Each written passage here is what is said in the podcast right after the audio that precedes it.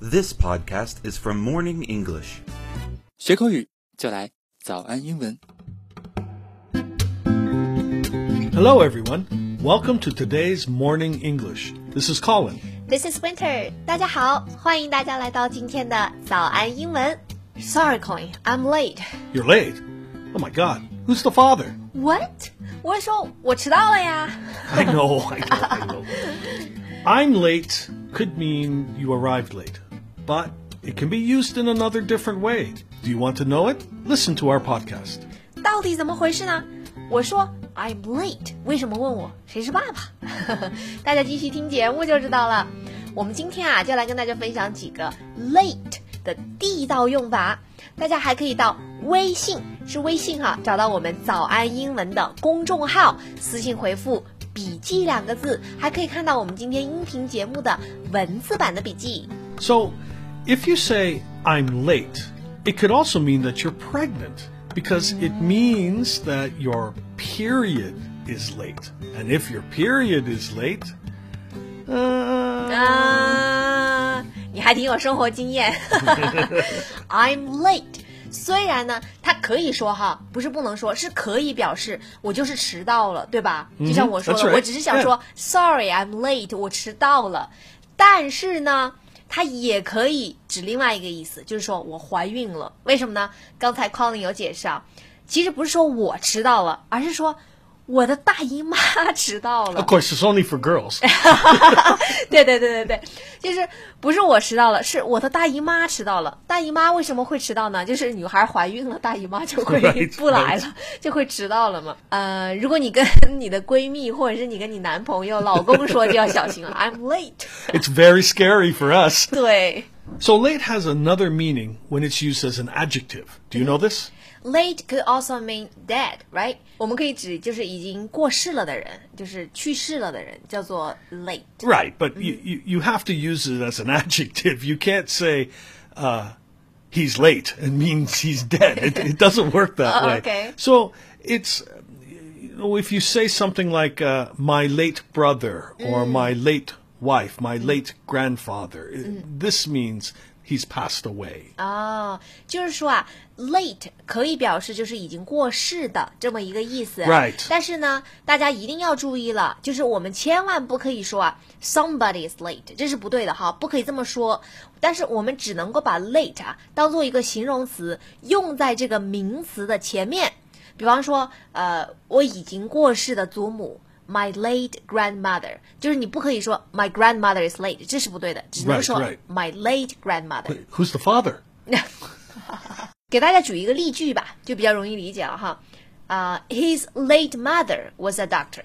他已经去世了的母亲以前是医生。His late mother， I knew his late brother. 我认识他已经过世了的这个哥哥。I knew his late brother。 Right.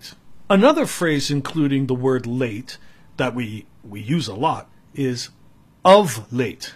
Of late， Yeah. What have you been doing of late? How have you been of late? Of late means recently. 哦，就说 of late 就是最近的意思，对吧？对它就等于呃 recently 或者 Yes 是 lately。 Yep, yep, yep. You can say lately, recently, or of late. How have you been of late？你最近怎么样啊？ Exactly. 也是一个打招呼的方式哈，不用说 How are you all the time。 Right. There's a little tricky one. Late in the day. Right, right.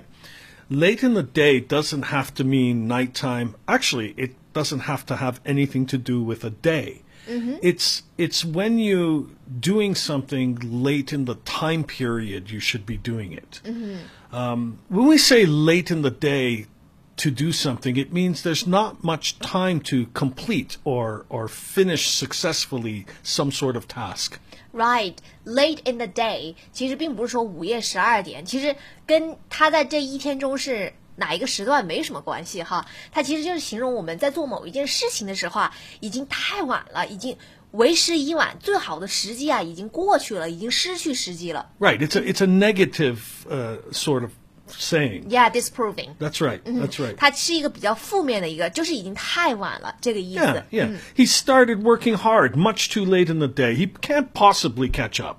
他太晚才开始知道要努力工作了，不可能赶上了，不可能追上其他人了。He started working hard much too late in the day. He couldn't possibly catch up.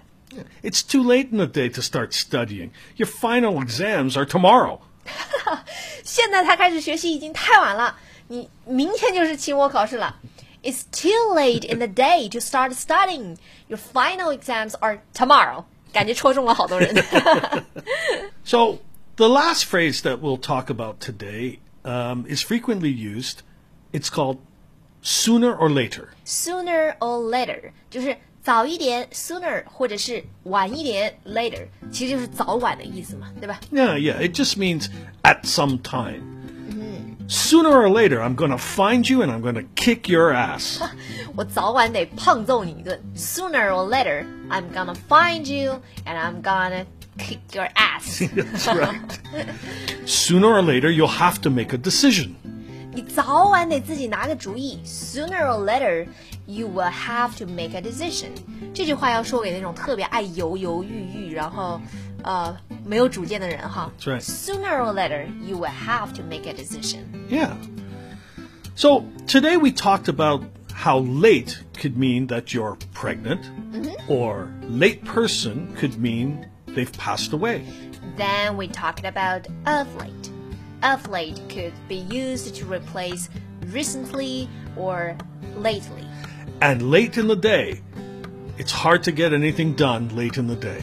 If you always start studying or working late in the day or too late in the day, sooner or later, you will be viewed as an irresponsible person. That's right. Sooner or later，早晚的事儿。好了，如果大家想要找到我们这些短语和例句的文字版的笔记来对照查看呢，大家可以到微信 找到我们早安英文的微信公众号，给我们私信回复“笔记”两个字，就可以看到我们今天这期节目和以往的节目的文字版的笔记了。 Thank you for listening to today's Morning English. This is Colin. This is Winter. Thank you for listening. See you next one. See you.